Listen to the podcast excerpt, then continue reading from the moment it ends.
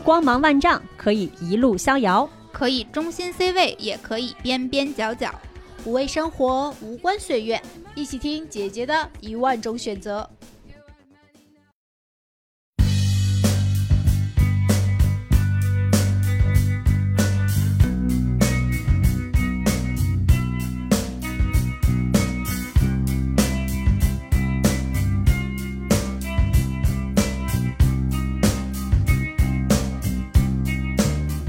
大家好，欢迎收听新一期《姐姐说》。哇，天很好，我就喜欢这种加自带氛围的嘉宾。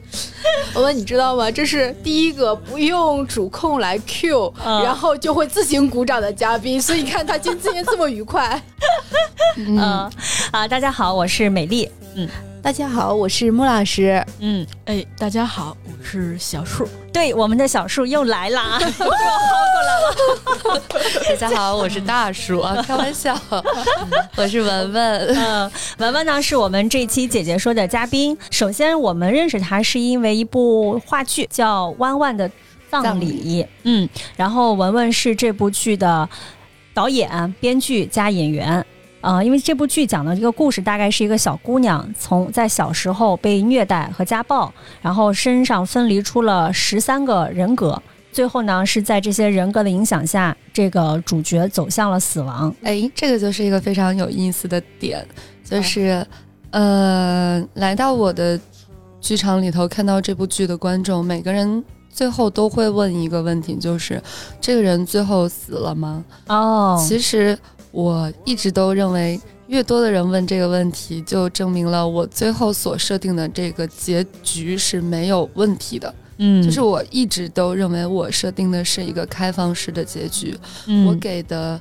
最后的这个葬礼以及死亡都是非常的模糊以及开放，可以有不同的想法在里面的。嗯，对，待会儿文文可以就这个剧再详细跟各位听众简单说一下。那为什么这次请文文来做客姐姐说呢？其实有一个更大的一个命题是我们非常好奇的，因为在这部剧里面，它其实相当于是用一种相对比较极致的戏剧化的状态，去展现了一个人分离出十三个自我，然后他们之间的这些，不管是你说是对话也好，battle 也好，或者是各种各样的一些对抗也好，但是在现实生活当中，呃，我们每个人其实，在内心都有多个自我。就是他可能并不会以病态的形式去出现，就是比如说分离出不同的人格，但是我们内心其实不管是因为社会身份或者是自我的性格原因，都会有一些不同的自我出现。那如何与这些自我去相处？不知道大家还记不记得我们的第零期？那我们第零期哦开始的那一期呢，就是在讲一个话题，就是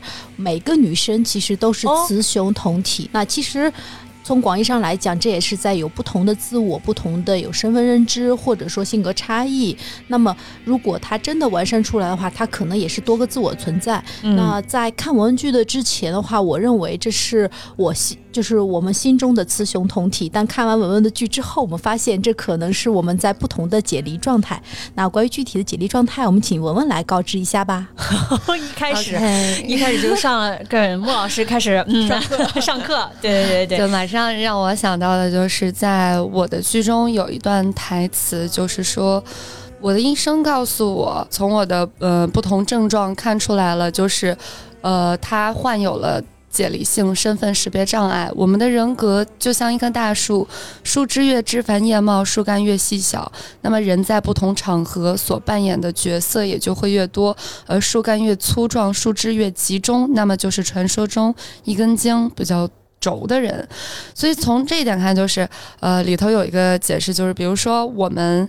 见到爸爸妈妈的时候，我可能哎呀，我是小朋友，我是这个状态，我妈妈，我你帮我去倒杯水。但是我们见到可能见到老板的时候，对老板的时候，然后就是说。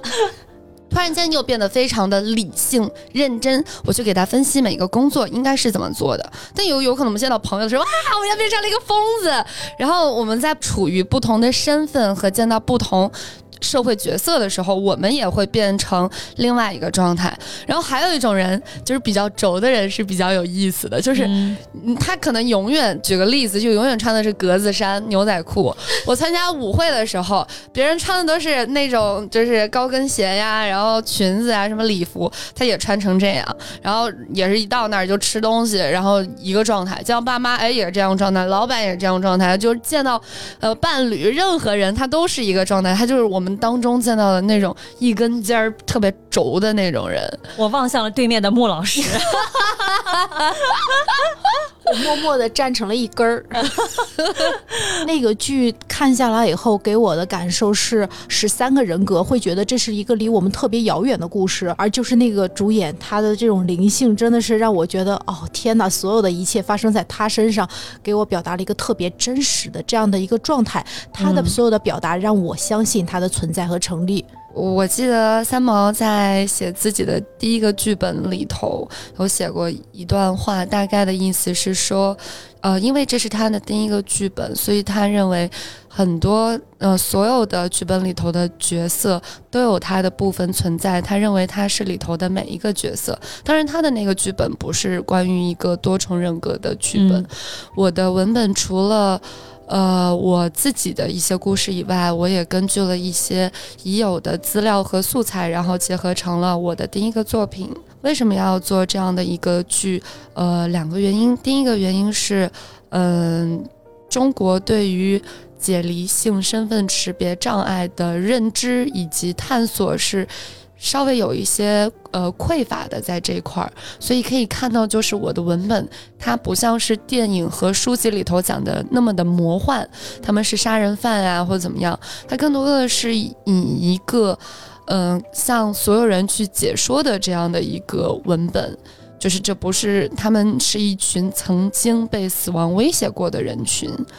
呃，这个解离型，我可以简单是不是可以理解为什么人格分裂还是什么？可以这么理解吗？不是人格分裂，嗯，就是他在文本里头剧作中也讲解到，多重人格跟精神分裂是哦两个完全不同的症状。嗯，就是精神分裂，它更多的是基于可能是遗传或者是生理上的有些东西，而多重人格更多的是在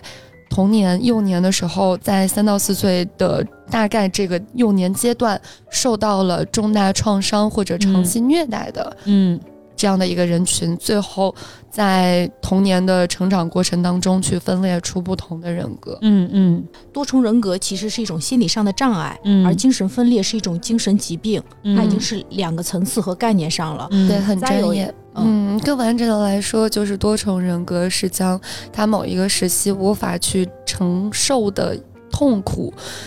用另外的一个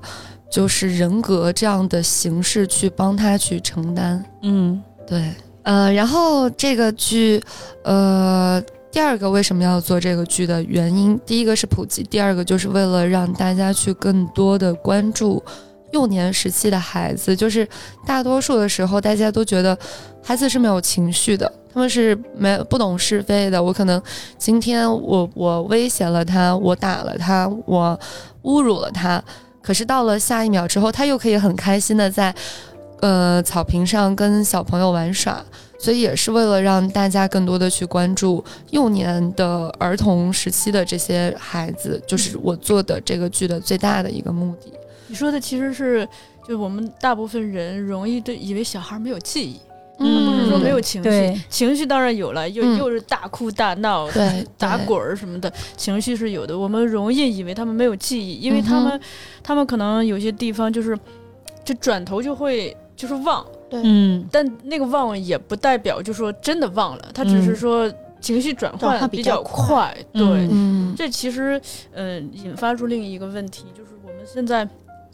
整体上，包括我们自己成长成长的时代吧，也包括现在，其实我们呃大人特别容易犯的一个，嗯、可以算是错误吧，就是我们容易不把小孩当人，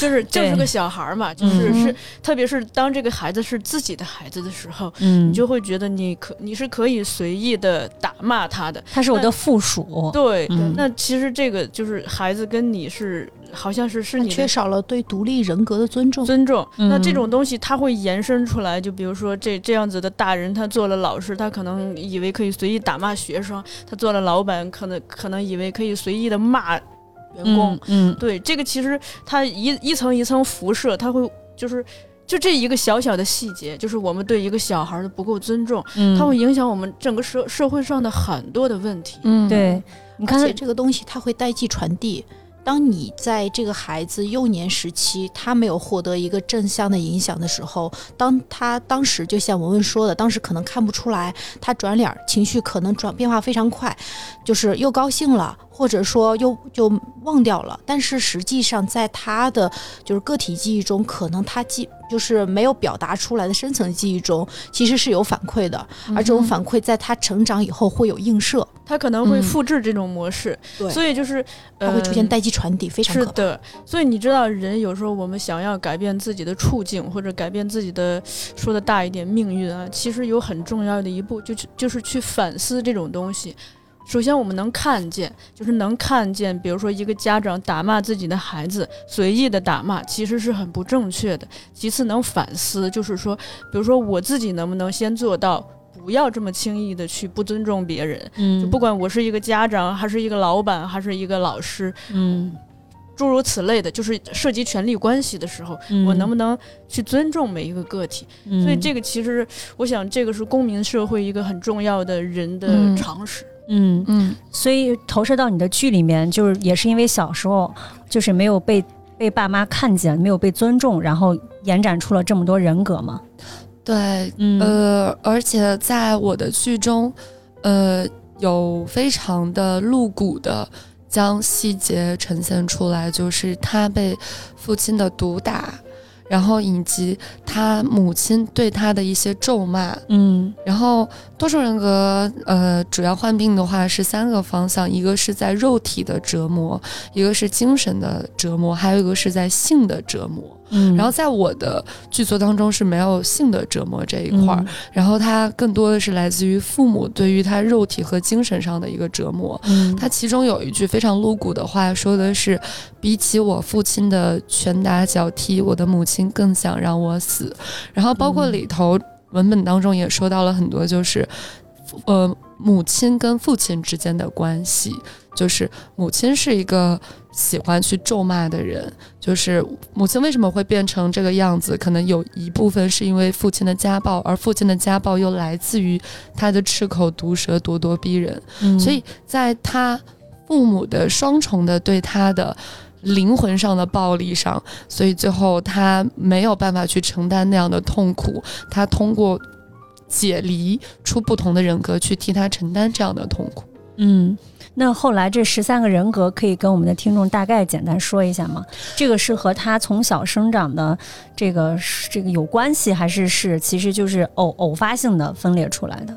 呃，他的每一个人格都是由确定的某一个事件所嗯最后引发出来的，甚至呃，在多重人格的后期，他成长之后，甚至他二十多、三十多岁之后，他还是有可能会遇到一个重大的创击之后，分裂出新的人格。在他的成长过程当中，他给他不同的人格起的都是代号。有的可嗯能是像 older，就是直接是代表一个老人，然后有的可能是颜色，pink，可能有的是情绪，什么 angry 啊，呃 happening 啊，然后 monster，然后就是给他起的某一个代号，作为他不同人格的一个名称。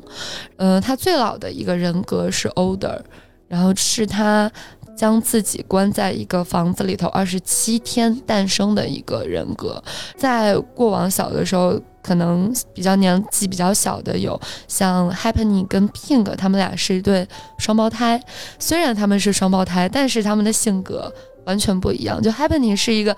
遇到全天下的事情天不怕地不怕，唯我独尊的。然后 Pink 又是一个完全相反的，他们两个人住在上下铺。然后 Happening 就觉得你每天早上说话的声音特别大，他是一个非常弱小、非常软弱，什么事情都要躲起来，不愿意去惹事、会怕事的这样的一个人格。然后 Monster 是一个受到过父母的暴力之后非常任性顽强的，他必须要非常非常的调皮，然后去嗯找到自己的存在感。但其实他是一个最没有安全感的人格，而且他是一个呃会通过自己的任性去表达自己很强大的一个人格。但嗯其实他是一个非常非常自卑渺小的一个自己。然后 Sleepy 是一个只会睡觉的人格，只要他出现了之后，他就会一直在睡觉。他是在爸爸妈妈呃的一次争执过程当中，父亲打了妈妈，他躲在了一个大衣柜里头，然后他就在里面睡着了。他会选择每一次遇到这样的痛苦的时候，这个原始人格没有办法承担的时候，就会派出 Sleepy 这个角色出来专门睡觉，因为他他没有办法承担，他只有通过另外一个人格去承担。但是里头有一段写的是说，我们所有人另外的十二个人都不知道 Sleepy 到底是真的睡着了，还是假装自己睡着了。再往上的话是 Angry，Angry 是一个真正在为这个人格去保护他的一个人。嗯就是他是一个真的跟他的父亲去反抗了的人。在文本的最后的一段的时候，他是在一次父亲给了 Happening 一耳光，就是在那个人格在客客厅里头玩耍的时候，然后 Angry 出来了。他出来之后，他回击了父亲一耳光，就是在我们的传统里头可能会说你你你你不孝了。他是经过了怎样的一个痛苦的事件所站出站出来，然后向自己的亲生父亲做了这样的事情，去建立了一个作为万万本身设定的是一个女性的角色，她作为一个女性的角色去分裂出一个成年的男性的非常暴力的这样的一个角色，去跟他的父亲去对抗。呃，其实在，嗯整个我去看我去写的时候，站在一个旁观者，我会就是可能大家外人会觉得这个真的是太黑暗、太无法去接受了。怎么能有这样的一个十几岁的女孩去给了自己父亲一耳光？但是这个就是真实的事情，这个就是真实的发生在万万的人生当中的一个事情。我们更多的其实是不是要看发生的事情，而是看到在冰山脚下的更大的一个海床下面，他们经历了什么样的事情。再有的就是，呃，设置了一只猫，这只猫的名字叫兔子，也是一个很有意思的事情。这只猫它是一个物种，它跟 Sleepy 会有一点点像，就是它它们都是在没有办法去跟外界去产生一个交流的时候，它会选择变成一个动物。它是可爱的，嗯它跟身边的人不再说话了，但是我会用一种非常温柔的，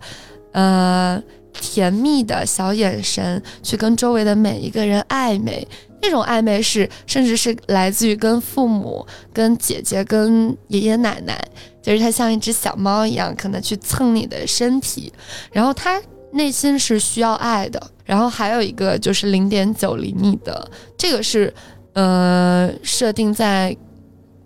文本的最后一刻出现了。我我给他设定的是一个尼安德特人的精子和智人卵子的结合，然后大家听起来也非常的神奇。给他的定义的时候，我我在设定万万的这个角色，他自己也是一个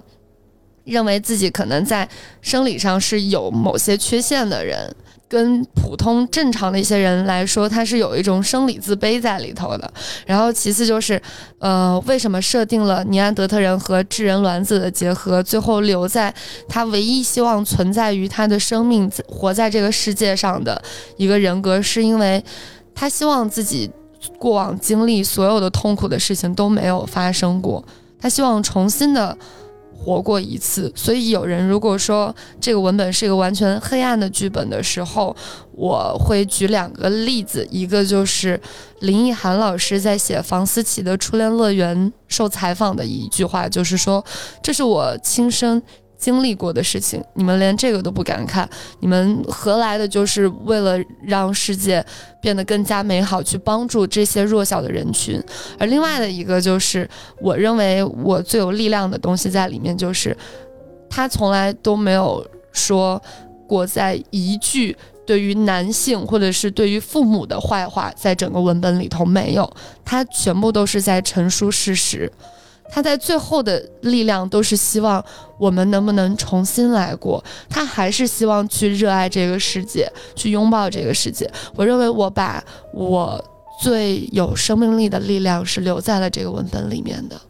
嗯，我现在好像大概能理解之前穆老师看完这个剧之后，他为什么会相信有这样一个人存在。我觉得你在形容这十三个人格的时候，我就回想，好像每一种情绪，我在不同的场合也都会有。嗯，对，剧中很多的细节，包括一些人格的存在，其实我觉得，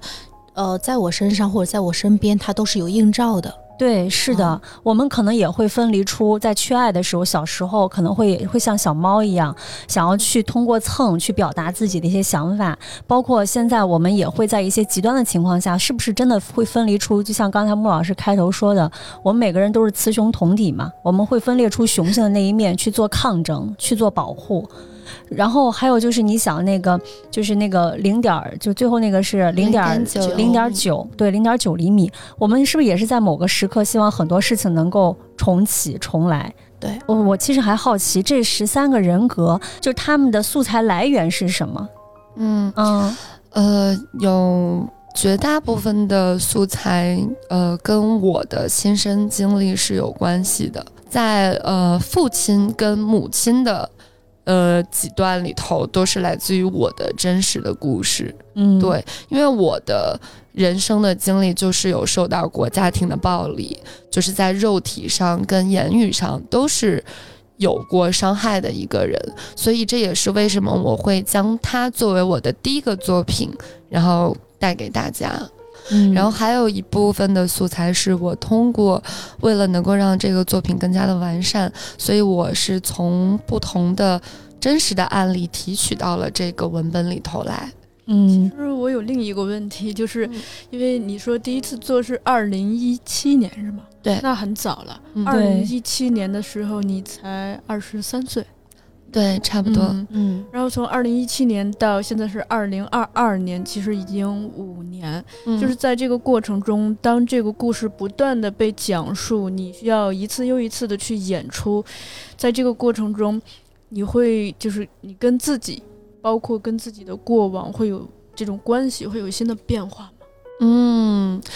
呃，这个问题让我想到了，就是这一轮演出的时候，有一个女孩突然间过来，最后跟我说：“她说这是你真实的故事吗？”她说：“你作为演员，一次又一次把自己的伤疤去揭开的话，会不会对你有伤害？”我说：“我不这么认为。”就是我我引用了一句，就是麦斯纳说过的话。就是所有人都认为演员是这个世界上最会伪装自己的人，我觉得不是这样的。我认为演员是这个世界上最真实的人，他所要做的就是把自己真实看到的、听到的、感受到的呈现给观众。我将我自己真实的一些故事呈现给观众之后，我认为我不是对我的一个伤害，我更多的我觉得是对自己的一个疗愈。而当我再次将伤疤去揭开，不能说是揭开这个词儿吧，就是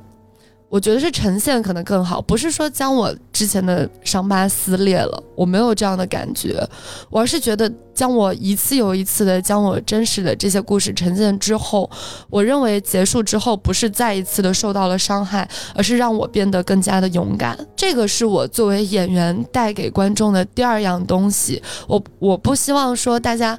最终不再愿意去将这个东西藏起来，而是更多的是，这确实是我真实发生的故事。但是当你们看到了之后，而我依然可以站在这里，我依然可以变成一个比过往更加坚强的人，这个就是我自己独一无二的。嗯，这里头就我想提一下，就是艺术的创作和嗯欣赏的一个作用。其实我们生活中的很多人可能。呃，会有很多时刻都处在某种困境，这个困境都会让人感到痛苦。当然，痛苦的程度有深有浅。嗯但是，就是有的人他在这个里头很被动、很无助，就是就嗯就像那个小孩儿一样，就是只能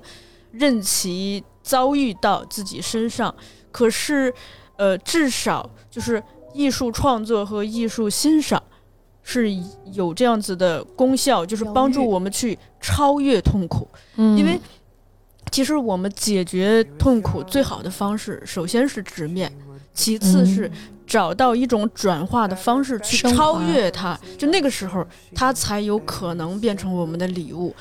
不然的话，如果我们不直视它，它是我们的心结。艺术创作和欣赏是一个很很好的手段。当然，呃，我这里头提到的艺术创作和欣赏，不只包括就是舞台剧的演出，我们嗯去听好的音乐，去、嗯去看去看好的画展什么的，就是审美的活动，这些嗯都会帮助我们去进行这样子的自我疗愈。 Princess for your crown falls. Know these voices in your head will be your downfall. I know it gets so hard, but you don't got far to go. Yeah, keep your head up, princess. It's a long road, and the path leads right to where they won't go. I know it hurts right now, but I know you'll make it home.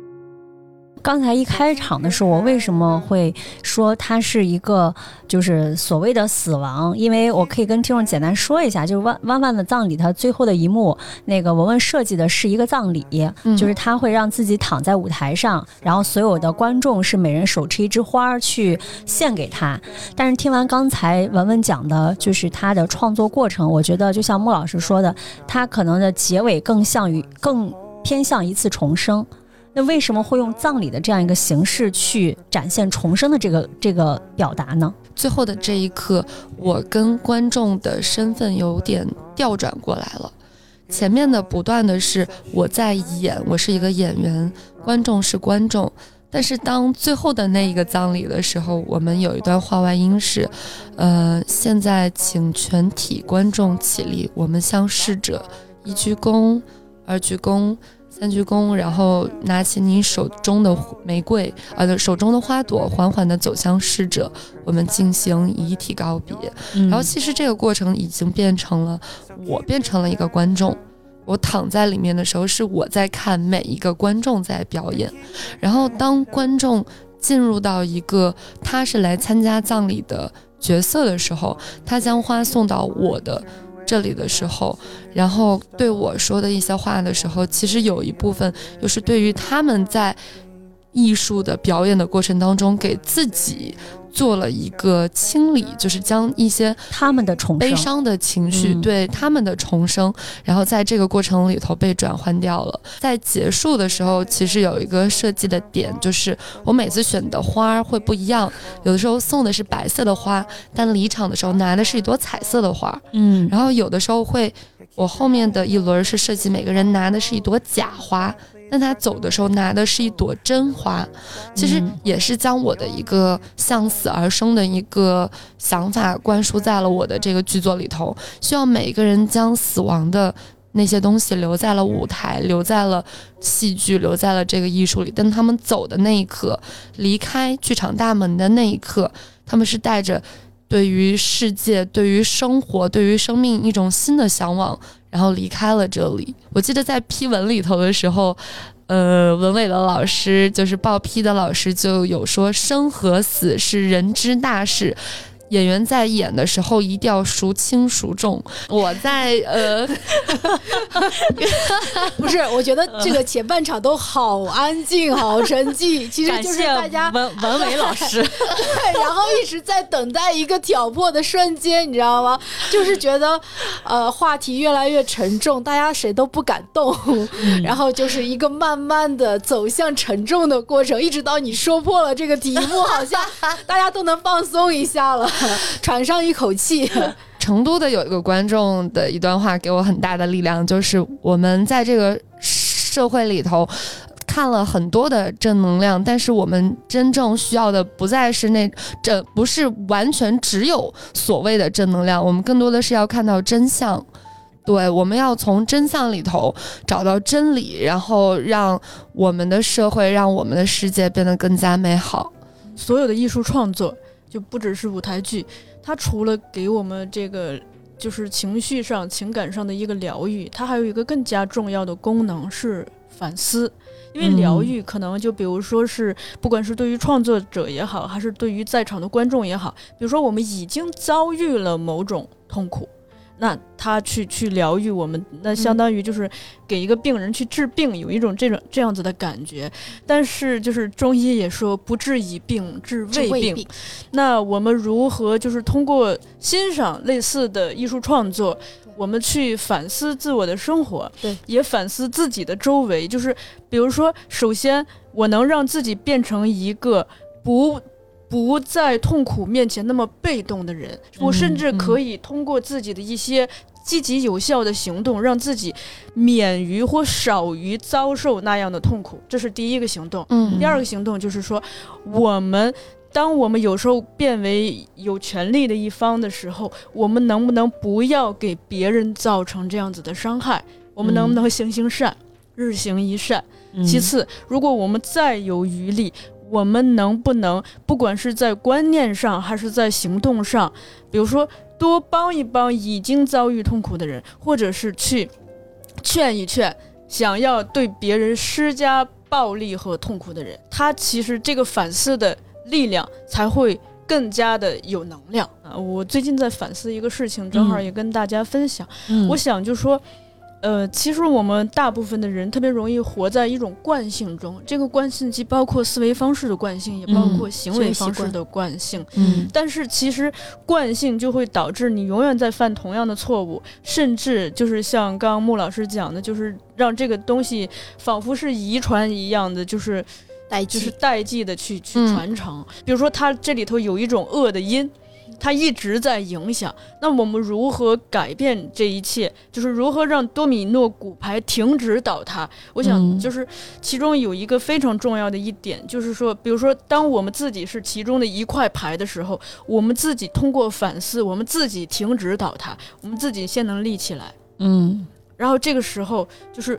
就悲剧，接下来的悲剧，通往未来的悲剧，至少可以从我这儿是可以截止的。我们有很多对于音乐作品啊，还有一些这种话剧啊，它其实所谓的呃疗愈，我觉得是此刻。而所谓的反思，其实在事后，或者说之后结束之后，因为它会有那种回响的那种力量。嗯然后你说的那种打破社会惯性的那些反思，我觉得其实都是后续的力量。嗯也就是说，我们要看到一个东西此刻和它的对，对所以反思就特别重要。我想文文创作这个也是为了提醒大家去去多的看见并且思考嘛，反思。对，呃，我相信是一定会有的。但是我每次在创作的时候，我之前来之前跟大家聊，我是一个非常随性的人。嗯当呃剧场的老板要做我这个戏的时候，他问了我一个问题，他说你想要表达什么什么的时候，我说我我一直说我没什么想表达的，我就是讲述了一个。我认为绝对真实、真诚的故事，反思是交给后面的人来到这儿看到这个剧的观众他们去做的事情。对嗯因为嗯看见本身是更重要的一步，就是发生在前面的一步。对。本身是因为看见了但有的时候我们自己是看不见的对所以文文做的其实事情是说先让大家看见对他表达他眼睛中看见的真实然后让我们也能看见。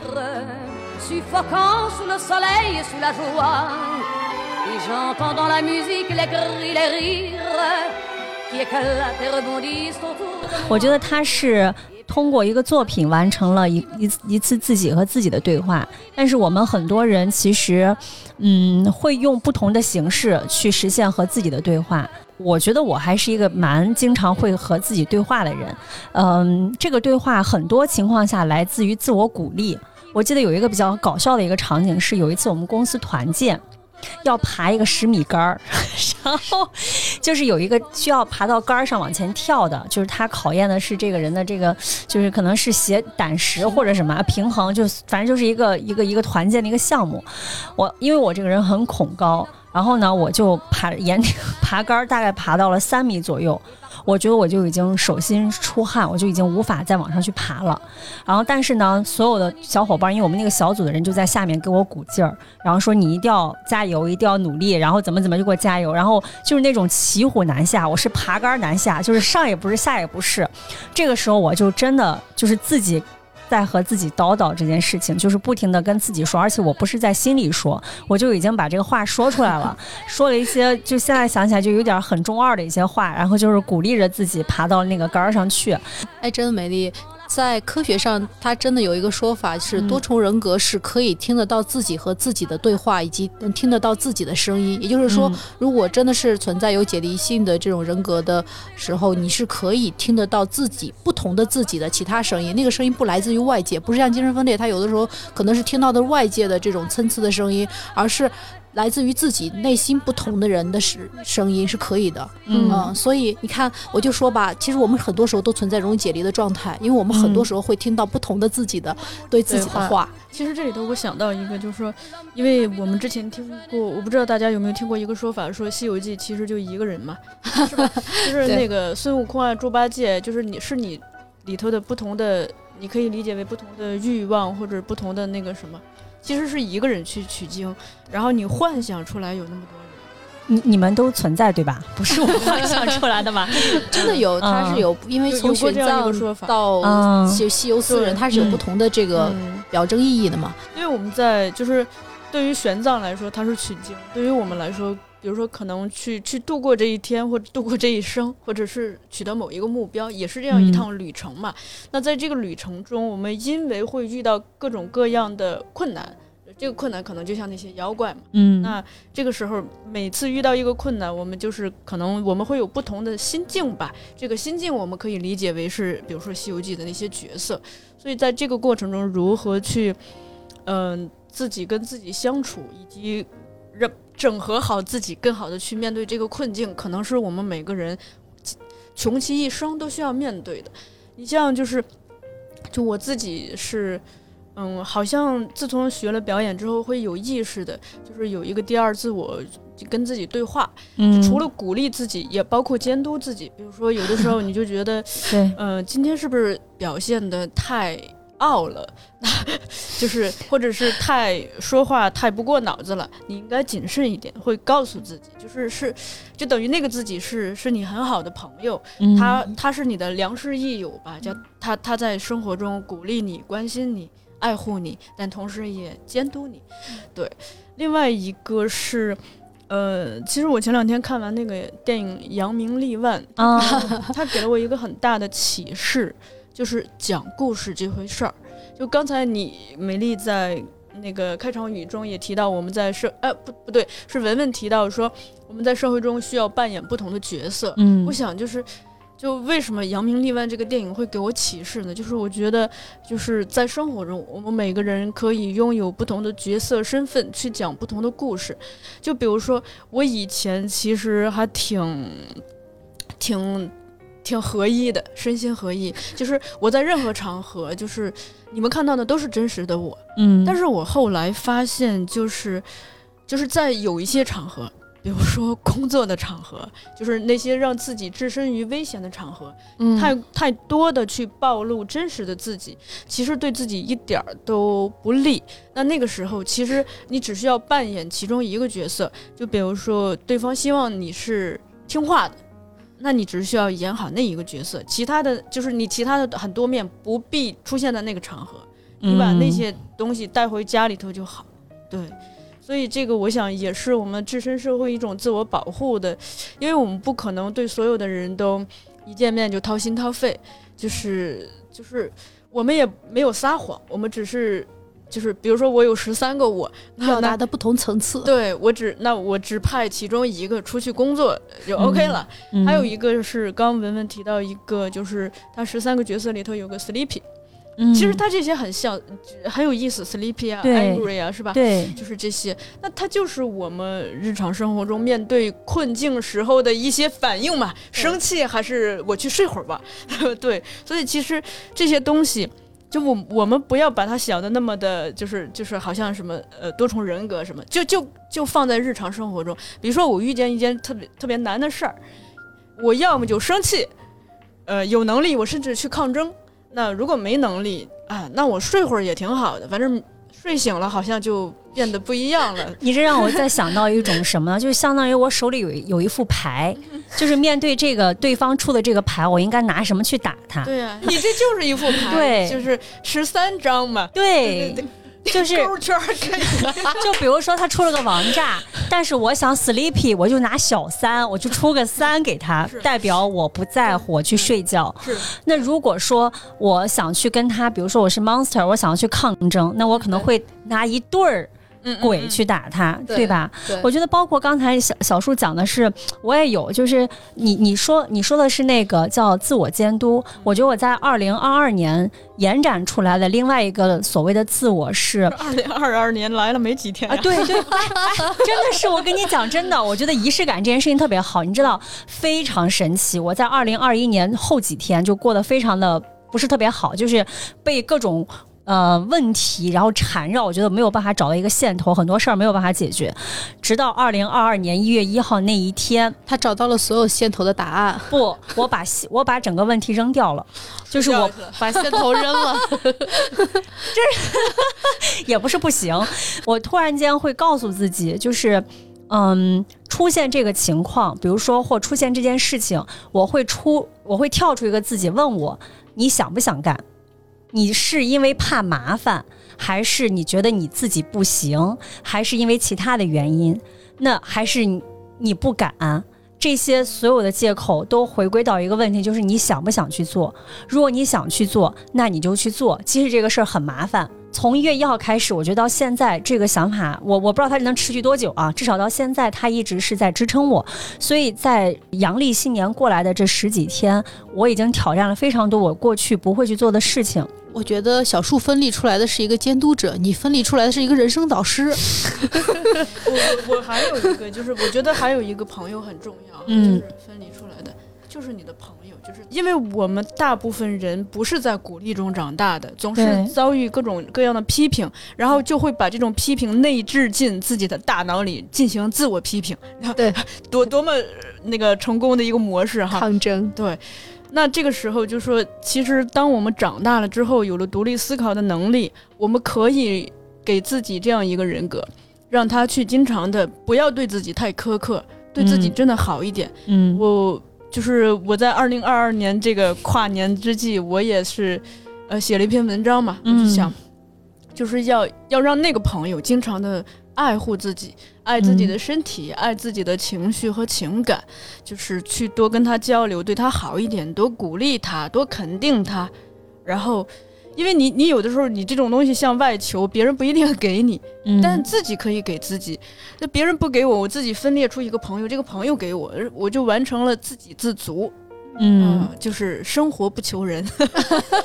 你说不会，我们的听众听完这期节目会发现，哎，我旁边好像怎么多了好几个人？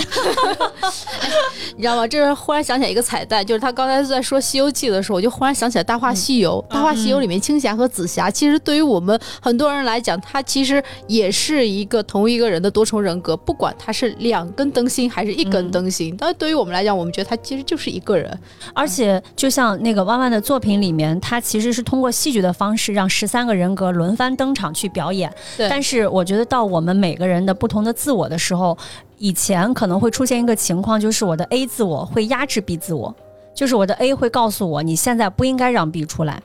呃，我身边越来越多的朋友会告诉我，是去接受当下很多你真实表达和展现出来的样子。比如说，我今天可能的状态就是我我我不想去社交，我不想去见人，我就想躺着。但是 过去的时候，会有一个人告诉我说，逼自己，对你应该去见人，嗯你应该要工作，你应该要怎么样？我们活的都好努力啊！我美丽，我给你讲一个故事吧，来，就是那个，嗯，就刚刚发生的，上一个周末，嗯就是我哥哥家的小朋友让我给他讲葫芦娃，葫芦娃的故事，葫芦兄弟。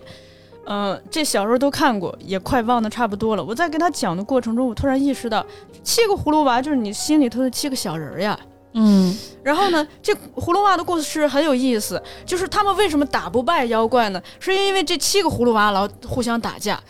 就是因为最蠢的那个七娃呀，老老被妖怪骗，就他以为妖怪是他妈，然后那几个就是很生气嘛，呃，所以七个内讧，子娃是吧？对紫娃，然后当这七个葫芦娃被放在一个一个地方，然后他们自己形成了一个内部整合之后，他们就拥有一个无穷的力量，可以打败任何妖怪。就是当时讲给小孩儿，你好像说打妖怪什么的，放在咱们自己，就是你自我最近老爱说的一句话：别自己跟自己打架，先不管跟不跟别人打架，先自己不要打架，自己内部不管是七个小人儿也好，十三个、二十六个也好，就不要打架，都都交流的好好的，沟通顺了，你就可以获得力大无比的这个能量，去战胜什么蛇精、蝎子精。那如果他们在打架怎么办啊？就沟通嘛。我写了另一篇文章，就是嗯对话是一种健康的交流方式，要让他们互相之间对话。他不是说 A 强制 B，或者是 B 控制 A，是共同达成一种东西。对话通过对话，你你听听我是怎么想的，我听听你怎么想的，我们共同达成一种东西。我想这是我们活在这个世界上很大的一个智慧，就是如果我们内部不管是几个小人，我们能自己沟通好，你就是你会发现你干什么事儿都能顺。就有时候你觉得别人跟你沟通不好，其实主要是自己没跟自己。就是我觉得这个地方对话是一种方式，但最重要是对话后达成的那个和解。就是只要我们能和自己的内心达成和解，不管是几个我，也不管是以什么样的方式，我可以是呃十三个，因为科学上讲，一般来讲，如果分立的话，十三到十五是一个平均值嘛，我可以分立成十三个、十五个，甚至五十个。就是我可以在不同的时刻，然后出现不同的我。但是，当我只要能跟我自己达成和解，这种达成和解，有可能像小树说的，我找一个爱护我的朋友，然后温柔抚慰，也可以是我们通过一种平等对话交流的方式，甚至是我只要安安静静的蹲在这儿，你不打扰我，让我做一只猫，做一只兔子，做一做。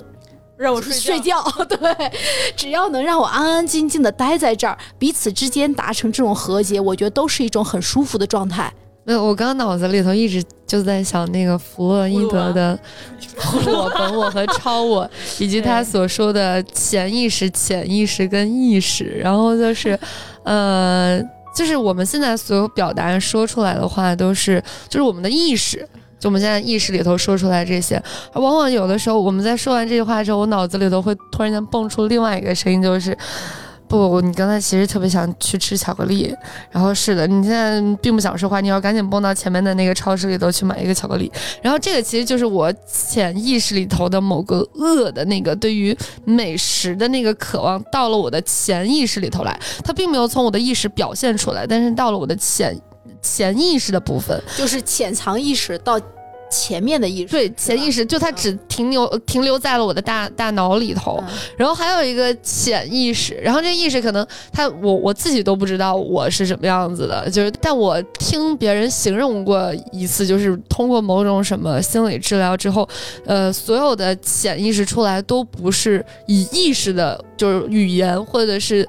什么样的层面，就是它有可能会是某一个身体的形状。啊，这个也是一个很有意思的点，所以我刚才听你们说了一圈你们的那个自我鼓励、自我监督，我就在想，这很有可能就是你们某种潜意识里头的的东西到了意识里面。但我听你讲那个潜意识，特别像一个小孩儿。嗯见过那种家长带小孩儿去超市吗？就嗯他管你家里头有没有钱嘛，他就我想要这个，我想要那个，就是本我驱动嘛。但嗯，家长就是他要衡量这家里头还得过日子呢，就是吧。但是你也不能把这小孩打打哭了，说不能买。但你也不能说啥都给你买，你肯定是需要跟他达成某一种共识，比如说咱今天只买这一个，啊，就把他哄好了嘛，带他就走了。你找到了这个妈妈带着小孩去超市的这个方法，你既既解决了亲子关系，你比如说你小孩不听话，你怎么弄？你也解决了自己的问题，就比如说你的潜意识就今天就是不起床，但是你必须得工作，这是客观的。那嗯怎么样在这中间达成一个？这需都需要一个平衡的智慧嘛。躺在床上但它，本质上是一样的，本质上是一样的。嗯，所以我觉得其实。我们说完以后会觉得大家每个人过都挺热闹的，有可能是一家三口，然后有可能是一个办公室，还有可能是一个家族。just a small town girl living in a lonely world.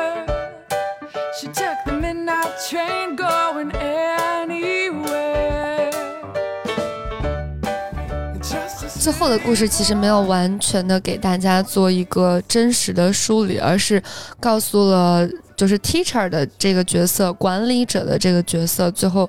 呃，得到了一个消息，就是让其他人都离开这个房子里，只留下原人格跟 teacher 这个角色。有很多观众也一直在追问的两件事情，就是。呃，这个角色看起来好像对之前的人格要让他们离开，好像也不是对他们有特别深刻的情感，其实也不是这个样子的。就是他其实对于自己要做什么样的决定，万万这个角色他是很模糊的。嗯他一方面想要得到治疗，但一方面又想要保有这些所有的朋友在这儿。然后甚至他问过呃医生的一一句话，就是说，呃，在我疗愈的这个过程当中。呃，是不是对于我某些天赋抹灭的过程？然后医生对他说：“嗯、是是的，看你想要的是什么。”所以在最后的时候，结局里头是医生真的让他们离开了。嗯但是他最终有没有真的将所有的人格离开？他其实是一个未知数 X，就是并没有在文本的最后有医生去给他治疗，将每一个人格拿走的这个过程，嗯，并没有出现。对，嗯，我觉得让我比较有触动的就是刚之前跟小树聊，就是我们有很多的自我也在不断的消失。对有消失是。消失了还是沉睡了？对我刚才也在想，就是他可能在某个时间点去消失了，然后会在某个时间点又再出来了。我们说来来往往，你生命中，在你身体中，可能有那么多的性格，可能有那么多的呃小的自我在长大，然后他在长大的过程中，可能会出现，可能会沉睡，也可能会呃远行，嗯但是我觉得那都是我呀。我就算他来了，他走了，他我还是我，我没有变化，我是长大了，我不是变了一个人。那天我们在聊一个事情，我觉得特别好玩，就是我们在跟朋友说说重生，在讲在聊重生小说，说重生真的会让一个人从一个普通人变成一个伟大的人，或者说一个非常厉害的人吗？然后我们看到很多重生的小说，然后重生以后就玛丽苏了，就很厉害了。但是我们就在说，其实很难的。当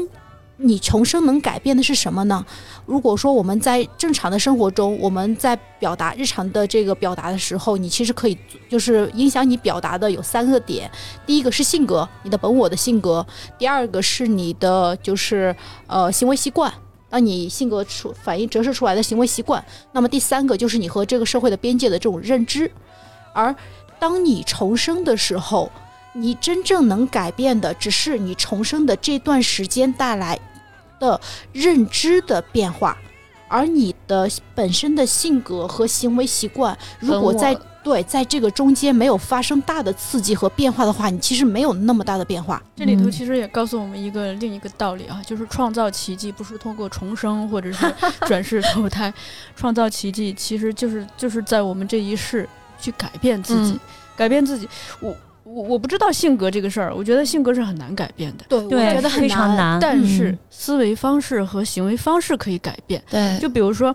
呃，我从小就是还蛮爱憎分明的，但是嗯嗯，家人也经常这样说，但是我现在就是说，尽量的让自己少一点评判，尽量去中性的去看，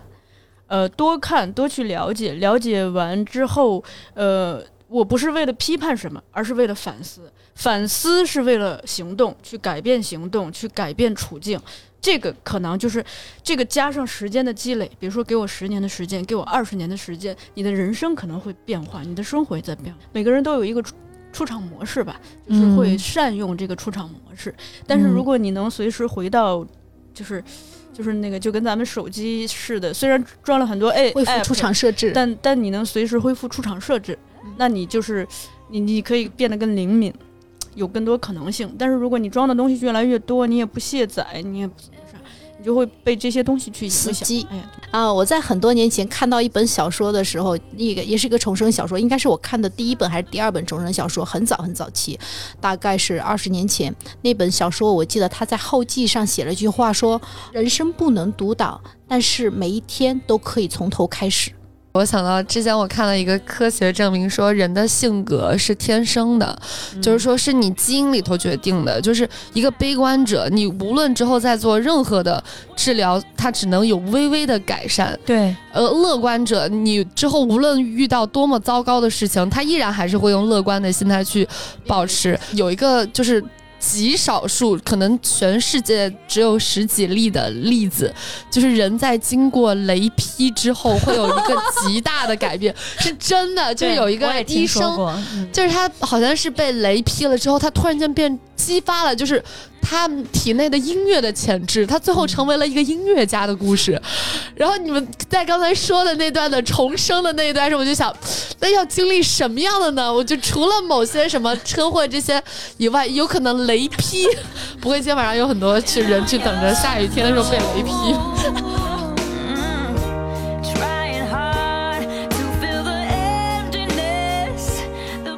好，非常感谢文文，然后今天跟我们分享了他的剧，呃，以后还会在哪些城市巡演？你可以跟大家说一下吧。就是如果有机会的话，也许会在不同的城市跟你遇见吧。呃，我们之前有去过武汉、西安、嗯，广州、嗯珠海，接下来呢？呃，接下来的话，呃，有安排可能会去郑州和合肥嗯，这块儿。然后最主要的是，我的新戏有一个新的独角戏，是来自于梅婷老师的呃电影《阿司匹林》改编的。哦然后最近在上海的 The Next 艺术空间和北京的蓬蒿剧场都有演，然后欢迎大家来看。嗯、爱情不是即时灵药，只是一片阿司匹林。好的，这感觉好，独角戏就走哪儿去去哪儿巡演都都行李简单。啊对对对，在哪能看到你的那个，就是比如说这种剧的介绍啊，或有微博有什么的吗？啊，对，我的微博名字只要是搜索“我是文文”就可以了，然后公众账号请搜索“超越时空宇宙无敌文文艺术工作室 好的，文是文化的文，对吧？对第二个文”，是雨字头下面加文化的文。嗯，雨中有文化。好的，行，那非常感谢文文。那今天我们的节目就先录到这儿吧，好吧？嗯，好，那感谢大家，拜拜，拜拜。嗯。Don't